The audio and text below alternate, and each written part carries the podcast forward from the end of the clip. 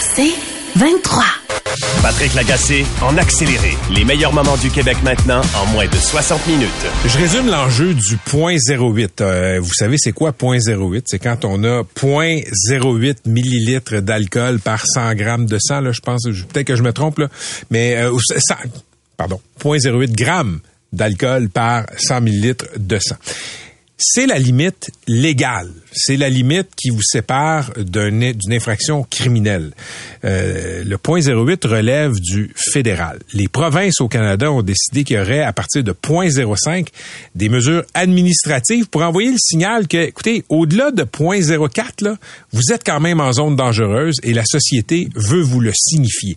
Donc, Ontario, Manitoba, euh, Colombie-Britannique, Alberta, partout au Canada, il y a des mesures administratives qui peuvent impliquer la suspension temporaire du permis de conduire, la mise à la fourrière du véhicule, des trucs comme ça pour envoyer ce signal-là.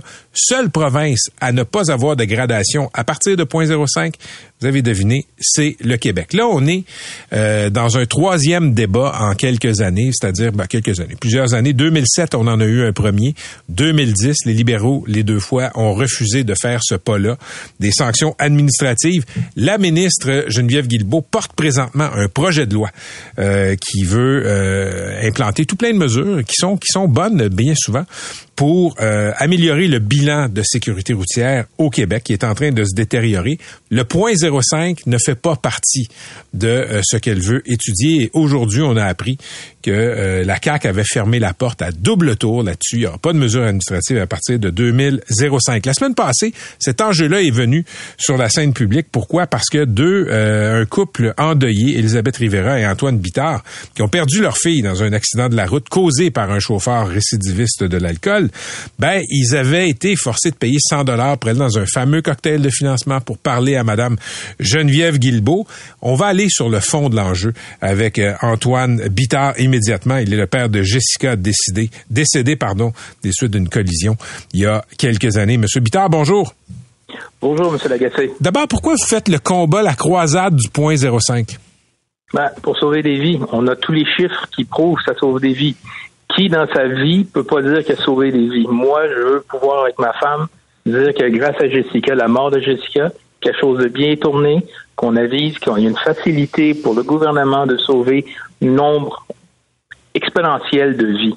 C'est aussi simple que ça. Est-ce qu'on a des statistiques? Parce que on sait, on a des statistiques qui sont euh, très fines sur le nombre d'accidents qui sont causés par l'alcool au volant.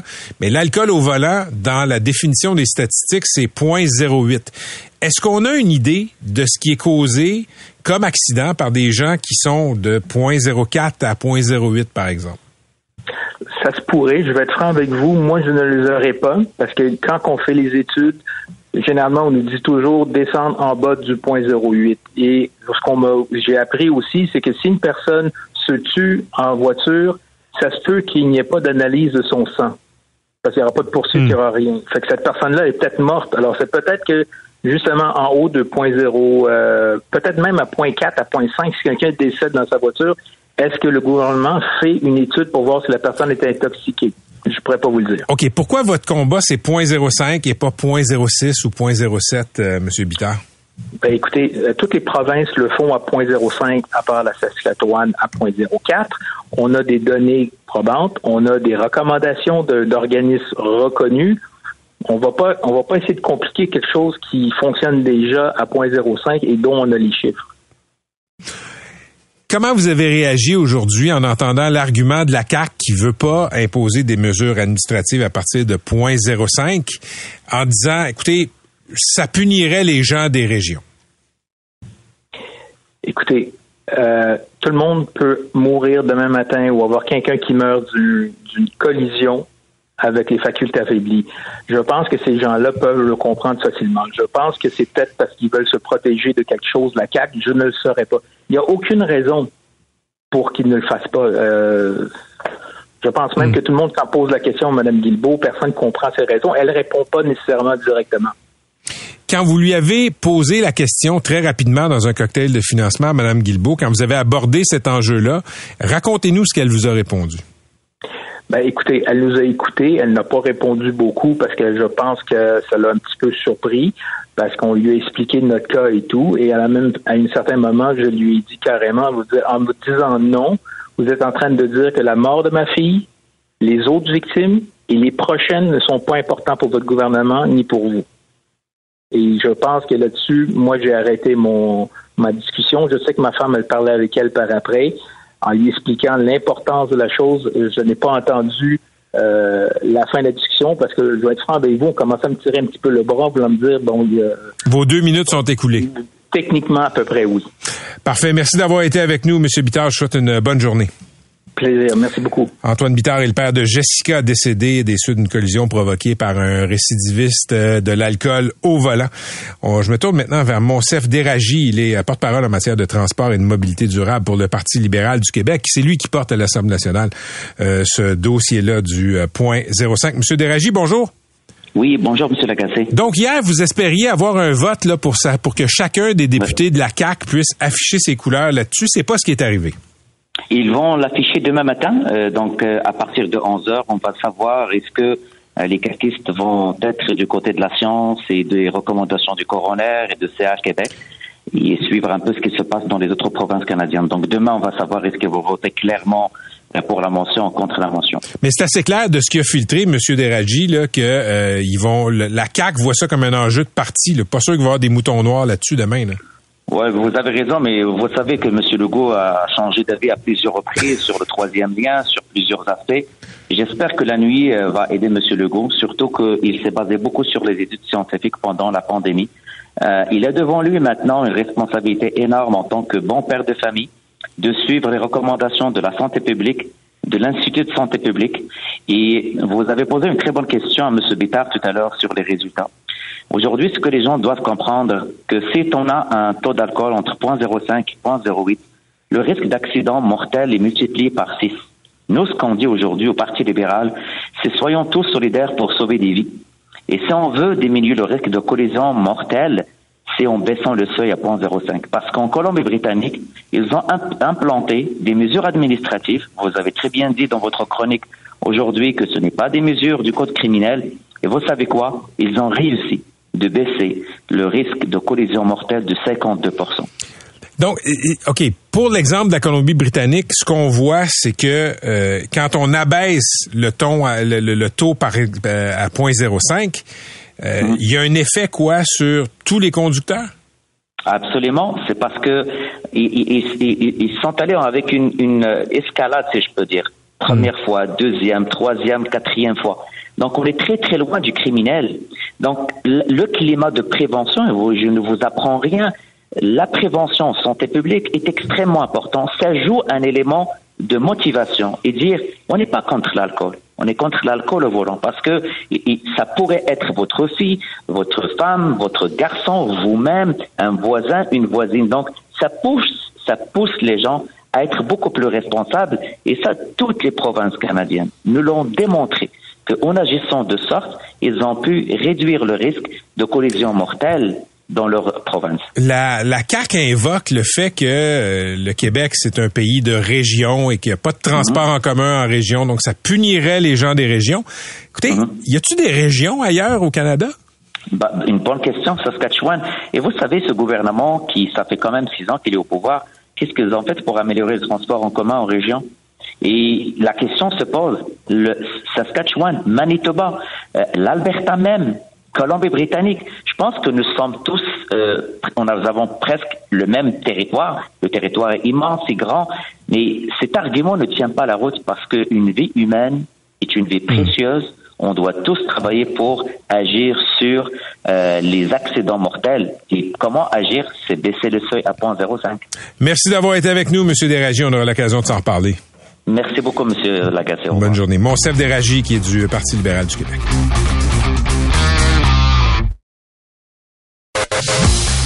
Patrick Lagacé en accéléré. Come on. Let's talk about sex, baby. Let's talk about you and me. Let's talk about all the good things and the bad things that make me. Let's talk about sex. Let's talk about sex. c'est la Saint-Valentin et euh, bon, on parle d'amour, on, on va parler aussi de rapports sexuels parce que il y, a un sondage qui a été publié récemment en France qui montre que les euh, Françaises et Français auraient moins de rapports sexuels qu'avant. On serait, selon certains, et le terme est pardonnez le jeu de mots là, euh, le terme est sexy là, en récession sexuelle. C'est l'objet d'un papier dans le Devoir aujourd'hui. Et une des hypothèses pour expliquer pourquoi les Français et les Françaises auraient moins de rapports sexuels, mais j'insiste sur le mot hypothèse, le recul de la sexualité serait en partie attribuable à l'omniprésence des écrans dans nos vies. Sophie Bergeron est professeure titulaire au département de psychologie de l'Université de Montréal, titulaire de la chaire de recherche du Canada sur les euh, relations intimes pardon, et le bien-être sexuel. Elle a des bémols à apporter sur ce supposé lien entre nos vies sur nos écrans et nos vies réelles et sexuelles. Professeur Bergeron, bonjour. Bonjour, Monsieur Lagacé. D'abord, ce sondage français là qui a sondé 2000 Français françaises qui montre un recul de l'activité sexuelle, est-ce que ça rejoint d'autres études ailleurs dans le monde sur le même sujet? Oui, quand même. Il y a eu d'excellentes études au Royaume-Uni puis aux États-Unis, notamment en Allemagne également. OK. Qu'est-ce qui fait, c'est quoi l'hypothèse de travail des experts sur le fait qu'on aurait moins de relations sexuelles?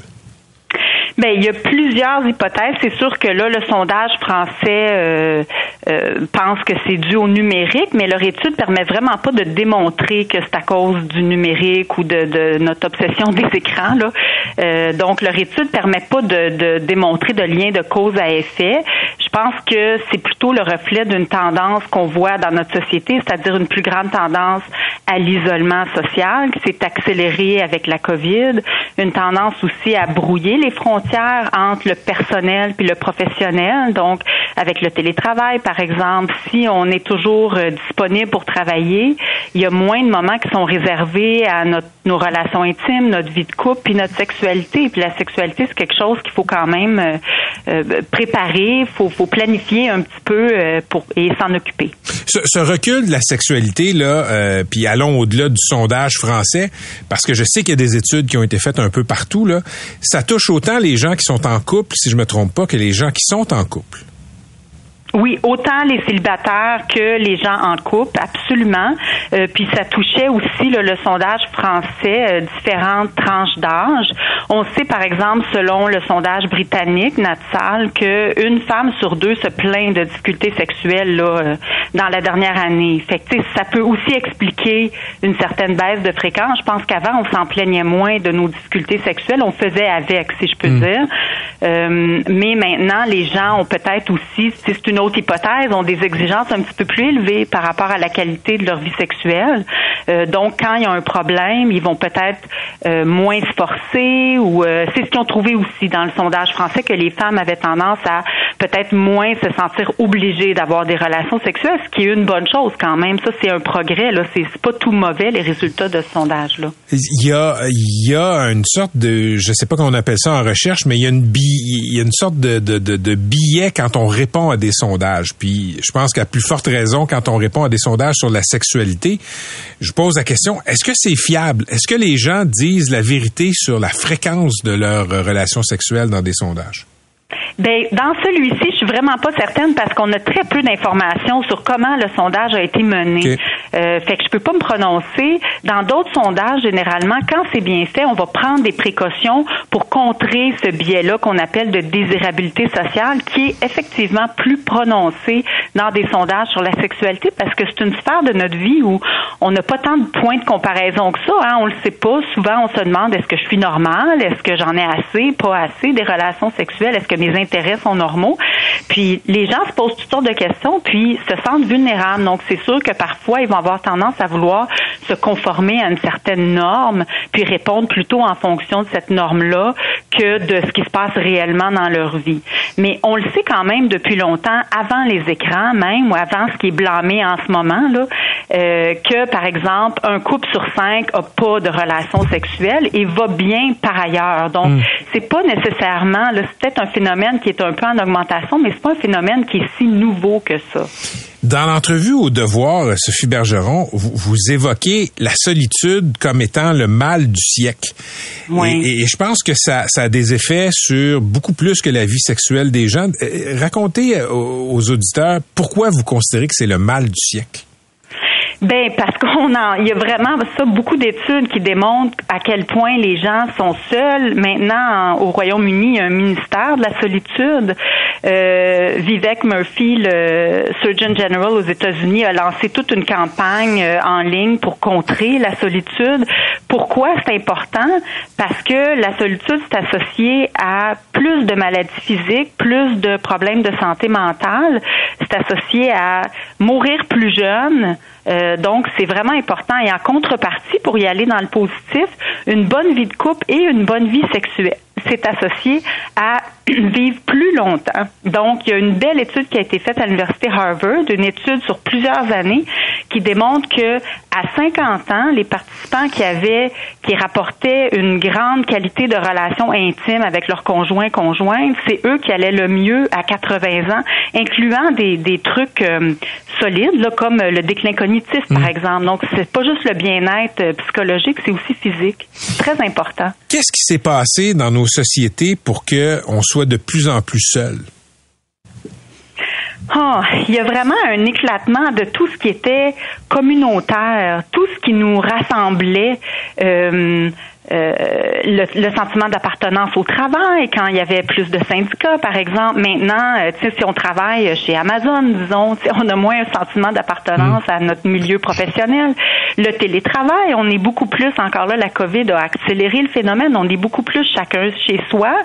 Puis j'ai l'impression que socialiser, à un moment donné, ça demande des efforts quand on n'est plus habitué de le faire, puis qu'on est habitué de, je sais pas, d'écouter nos films à la maison plutôt qu'au cinéma. Faut se pousser un petit peu pour aller vers les autres. On, perd l'habitude, on perd peut-être même certaines habiletés sociales. Je suis pas certaine, c'est une hypothèse. Mais je, je, je fais du pouce sur ce que vous venez de dire. J'ai déjà vu des analyses aux États-Unis, là, des gens qui s'inquiètent justement de la montée de la solitude. Les gens sont de plus en plus mm-hmm. isolés sur leurs écrans. Euh, notre socialisation passe là. Et il y a des gens qui font des liens entre la montée de la solitude et la montée de la polarisation politique. Êtes-vous d'accord avec ce genre d'analyse-là? Ben, je suis pas une experte en politique, mais ça a du bon sens que les phénomènes soient interreliés. Euh, c'est sûr que plus on est seul aussi, moins on va aller vérifier nos croyances. Puis si on peut pas dialoguer avec des personnes qui pensent différemment de nous, ben on va un peu se refermer plutôt que s'ouvrir sur différentes perspectives.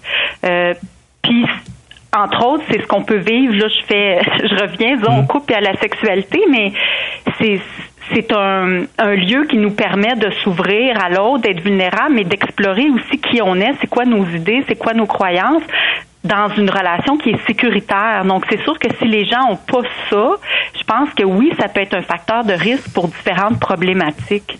Merci d'avoir été avec nous, professeur Bergeron. Bonne Saint-Valentin. Merci à vous. Ça fait plaisir. Bonne Saint-Valentin. À la prochaine. Sophie Bergeron est euh, professeure au département de psychologie de l'Université de Montréal. Elle est aussi directrice du laboratoire d'études de la santé sexuelle. Patrick Lagacé en accéléré. OK, on va parler un peu de ce qui se passe à l'enquête de la coroner Jeanne Kamel sur la mort violente de la policière de la Sûreté du Québec, Maureen Bro. Euh, Isaac Brouillard-Lessard était en liberté au moment où il a tué la policière et il avait eu maille à partir avec la justice. C'est quelqu'un qui avait des épisodes psychotiques qui étaient violents et il était aussi supervisé par ce qu'on appelle la commission d'examen des troubles mentaux. Et aujourd'hui, ben, la coroner Kamel, pardon, hier, a dit, regardez, à quoi ça sert cette commission d'examen des troubles mentaux s'il n'y a pas de suivi, s'il n'y a pas de personnel euh, qui peut euh, s'assurer que les personnes qui sont reconnus non criminellement responsables respectent bel et bien leurs conditions, comme par exemple ne pas consommer de drogue, ce qui euh, entraîne encore plus d'épisodes euh, psychotiques. Docteur Gilles Chamberlain est un expert en la matière. Il est euh, psychiatre. Il travaille à l'Institut de psychiatrie légale Philippe Pinel. Docteur Chamberlain, bonjour. Bonjour. Est-ce que c'est une bonne question que pose la coroner Kamel? La question est excellente. Parce que la commission d'examen elle-même n'a pas comme mandat de faire appliquer ces décisions. La commission s'en remet à, d'autres personnes pour appliquer ces décisions-là. Et euh, comme on disait, on n'a pas une structure euh, comme au niveau des gens qui sont déclarés coupables avec des agents de probation, tout ça. On retombe dans un système dont la logique est de soigner les gens, dans le système hospitalier. Donc, on donne des rendez-vous euh, aux cliniques externes. Souvent, ces gens-là peuvent habiter dans des résidences supervisées où on a un peu d'informations. Mais, mais, mais ça s'arrête là. À partir du moment où les gens viennent pas à leur rendez-vous, euh, ben on, ne le sait plus. À partir du moment où quelqu'un va consommer sans nous le dire, mais on, ne le sait pas non plus. C'est qu'effectivement la question est très pertinente. Quand vous regardez le, déroulement des travaux euh, de la de la coroner Kamel, quand vous regardez ce qui se dit là-bas sur, euh, disons, le profil du type qui a tué la policière Bro Isaac Brouillard-Lessard, qu'est-ce qui vous frappe comme dysfonction du système? Ah, plusieurs choses. C'était un peu écrit dans le ciel hein, que, quelque chose allait arriver.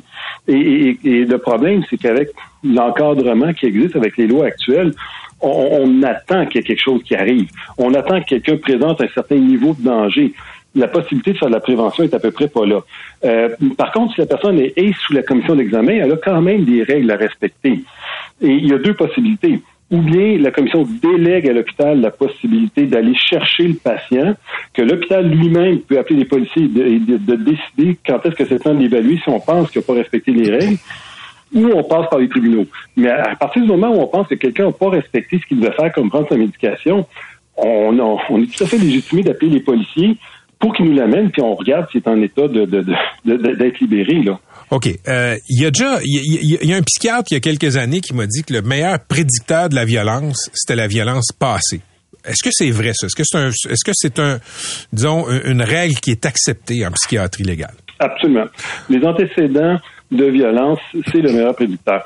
Il y en aurait peut-être un meilleur que celui-là si la violence est causée par un patient psychiatrique. Dans le sens qu'est-ce que la violence est, et apparaît chez quelqu'un uniquement quand il est malade? Mais à ce moment-là, c'est encore un meilleur prédicteur. S'il redevient malade, les chansons qui vont le redevenir mmh. violent. D'où toute l'importance de la médication et de s'assurer que ces gens-là consomment pas. OK. Parce que je regarde le, je regarde le profil d'Isaac Brouillard-Lessard, qui a été tué après avoir tué la policière euh, Bro. Euh, voici un gars qui avait attaqué sa psychiatre deux fois en 2018. Euh, il avait aussi hérité de quelques de verdicts de non-responsabilité criminelle. Euh, il y a quelques années, il avait cassé la gueule de son concierge sur un différent. Euh, je vous pose la question, un gars comme ça, là, pourquoi est-ce qu'on s'entête à le libérer? Pourquoi il n'est pas à Pinel dans une salle capitonnée où il va faire mal à absolument personne? Il y a deux raisons à ça. Premièrement, ben, le, le, système de justice dans lequel on vit, à partir du moment où quelqu'un est non responsable, les règles sont vraiment là, là, ils ont mis la barre très, très basse, au contraire. Là. Dès que la personne ne présente plus de danger, elle doit être libérée inconditionnellement. C'est assez incroyable parce que peut-être qu'elle présente plus de danger là, mais on n'est pas trop sûr pour l'avenir. Fait que, premièrement, puis, et, c'était décidé comme ça par, par la Cour suprême, c'est comme ça que c'est interprété. Euh, maintenant, l'autre chose, c'est que on peut quand même réhabiliter des gens comme je disais, si la, dangerosité est liée à la maladie, à partir du moment où on contrôle la maladie, on s'assure que la maladie est contrôlée, on peut prédire que ces gens-là ne seront pas dangereux et le risque de danger peut être même moins que la population en général quand ils sont bien traités.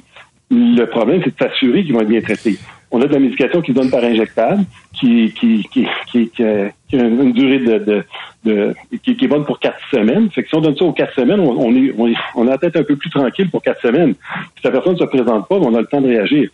Il y a moyen de, c'est, je, tiens à le dire, là, la très grande majorité de ces gens-là, si on peut les traiter et on peut, les, on, peut les réinsérer et en faire des bons citoyens, ça c'est clair.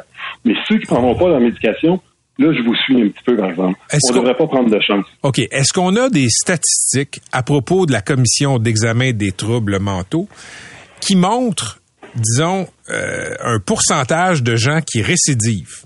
Est-ce qu'on a des statistiques fiables? Non, on n'en a pas. Euh, nous, à Pinel, on en compile quand même. disons qu'on compile les données, mais je pense pas que ce, soit fait euh, à grande échelle. Et encore là, euh, la, commission d'examen vont vous dire, nous, on a des on a des directives. Si le patient ne présente pas de danger sérieux pour la société, on doit le libérer. Maintenant, s'il récidive, ils vont dire que à la limite, c'est pas de leur ressort. Ils ont, ils ont, suivi ce que la loi leur demandait de suivre ce qui, est un peu particulier, là. Parce que les gens vont récidiver habituellement dans le même genre de crime qu'ils ont commis. si quelqu'un a brisé une vitrine, mais ben, ça se peut qu'il refasse ça. Mais si quelqu'un a tué, ça se peut qu'il refasse ça aussi, là. On n'est pas sur le même pied. Il faut regarder aussi pas juste le, risque de récidive, mais le risque de récidive de quoi?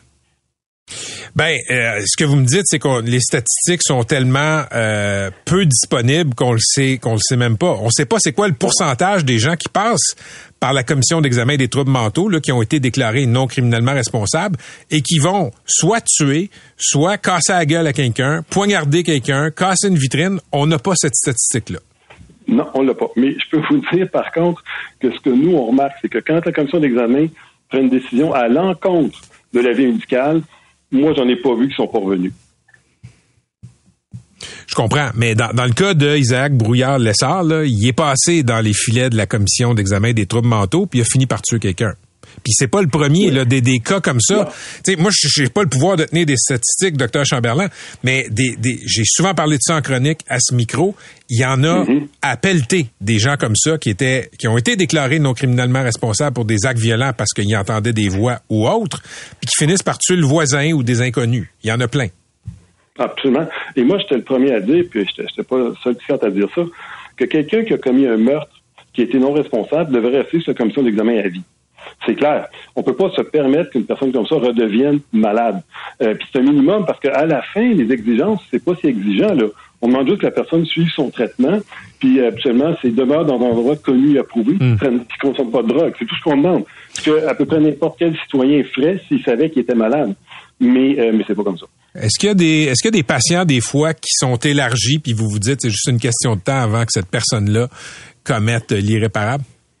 Mais c'est clair. Comme je vous disais, nous, on fournit un rapport. À partir du moment où la commission d'examen ne suit pas nos recommandations, moi, j'en ai pas vu un seul qui ont élargi en, à l'encontre de notre rapport qui n'est pas revenu par la suite. Merci d'avoir été avec nous, docteur Chamberlain. Ça fait plaisir. À la Au prochaine. C'était le psychiatre, docteur Gilles Chamberlain. Patrick Lagacé en accéléré. Le logement est en train de s'imposer d'un océan à l'autre comme euh, l'enjeu, peut-être pas numéro un, mais au moins dans le top 3 de ce qui préoccupe les citoyens, les électeurs. Ça touche tout le monde, même si vous avez une maison et que vous avez des enfants qui commencent à entrer dans la vie adulte, c'est sûr que ça vous préoccupe et vous vous demandez, mais où est-ce qu'ils vont se loger? Est-ce qu'ils vont pouvoir un jour acheter un condo, acheter une maison, etc. Et aujourd'hui, dans sa chronique, Maxime Bergeron dans la presse euh, aborde ce problème-là de l'inéquité générationnelle, c'est-à-dire que euh, là où avant les jeunes pouvaient entrer dans le marché, s'acheter un condo, s'acheter une maison, c'est de plus en plus difficile. Sa chronique s'intitule Génération sans maison. Bien content de l'accueillir en studio. Salut Max. Salut Pat. OK, euh, tu plonges dans ta chronique d'abord dans l'année 2014. Tu sors des petites annonces où des gens essayaient dans la presse de vendre euh, des maisons, des plex, des, des, des condos. Et, et tu veux montrer comment le marché est devenu fou en 10 ans. Donne-nous des exemples de ce que c'était le marché il y a 10 ans. Ben, simple recherche que j'ai faite février 2014, petites annonces, donc on parle pas de Mathusalem. là. Oui. Alors, quelques exemples. Un condo, euh, deux chambres à coucher dans le quartier Villeray à Montréal, 199 000. Un quintuplex, donc cinq logements à Laval, 400 000. Euh, un bungalow à Boucherville, trois chambres à coucher, énorme cour arrière, 325 000.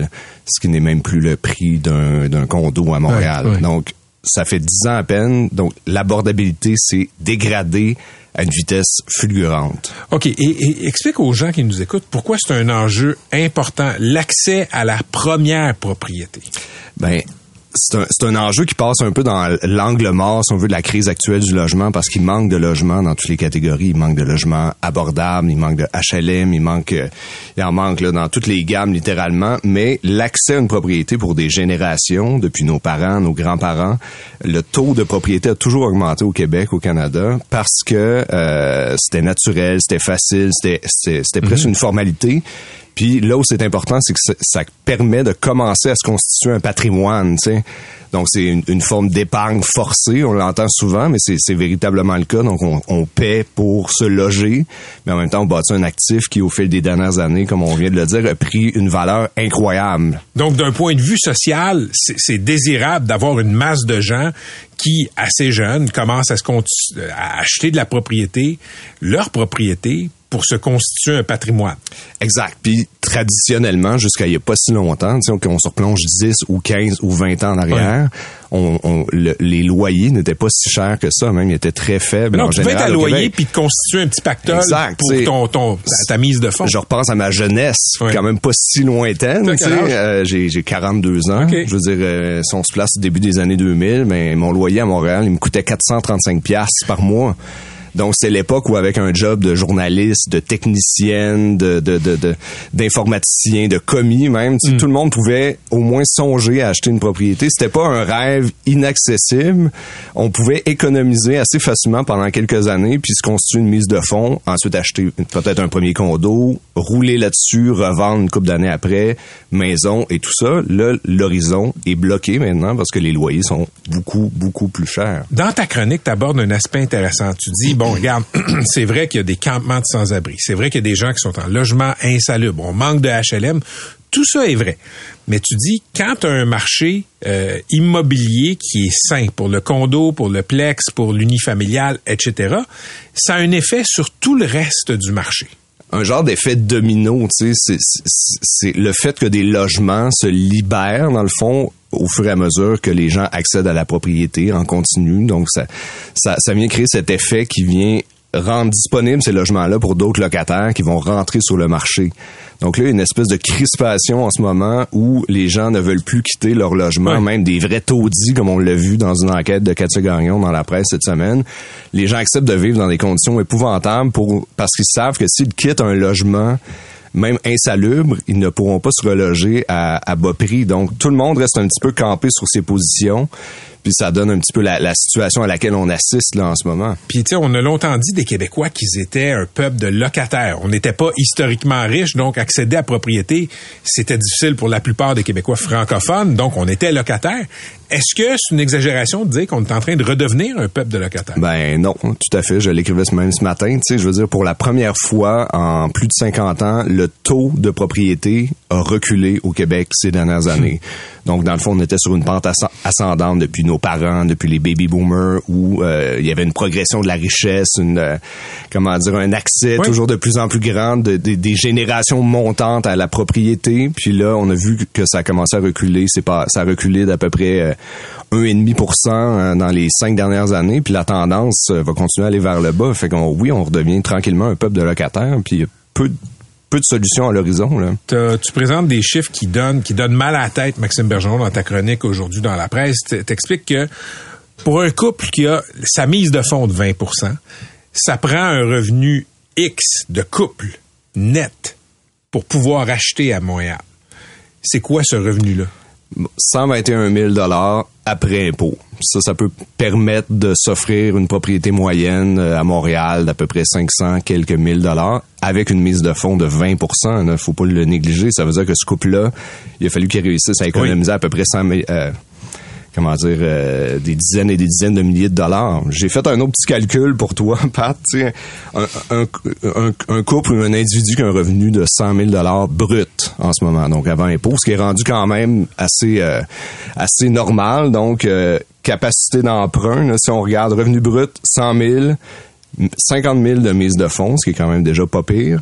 Disons que la personne a 500 pièces de paiement par mois de, de voiture ou autre, mais sa capacité d'emprunt, c'est 340 000 340 000 pièces, tu peux à peine t'offrir un, un, un studio euh, en demi-sous-sol à Hochelaga Mais, mais Maisonneuve. oublions Montréal. Dans les, ban- dans, dans, dans, dans les banlieues de Montréal, nord-sud, même à 340 000, t'as plus d'unifamilial. Mais non, pas du tout. Le, le prix moyen d'une unifamiliale dans la région métropolitaine de Montréal, donc en incluant les banlieues, 540 000 Ça, c'est le prix qui inclut toutes les banlieues, même les plus éloignées. Donc, on, on est souvent plus dans le 7, 8, 900, 1 million. Puis tu sais, je reviens, je reviens au principe de rentrer dans le marché, d'acheter ta première propriété.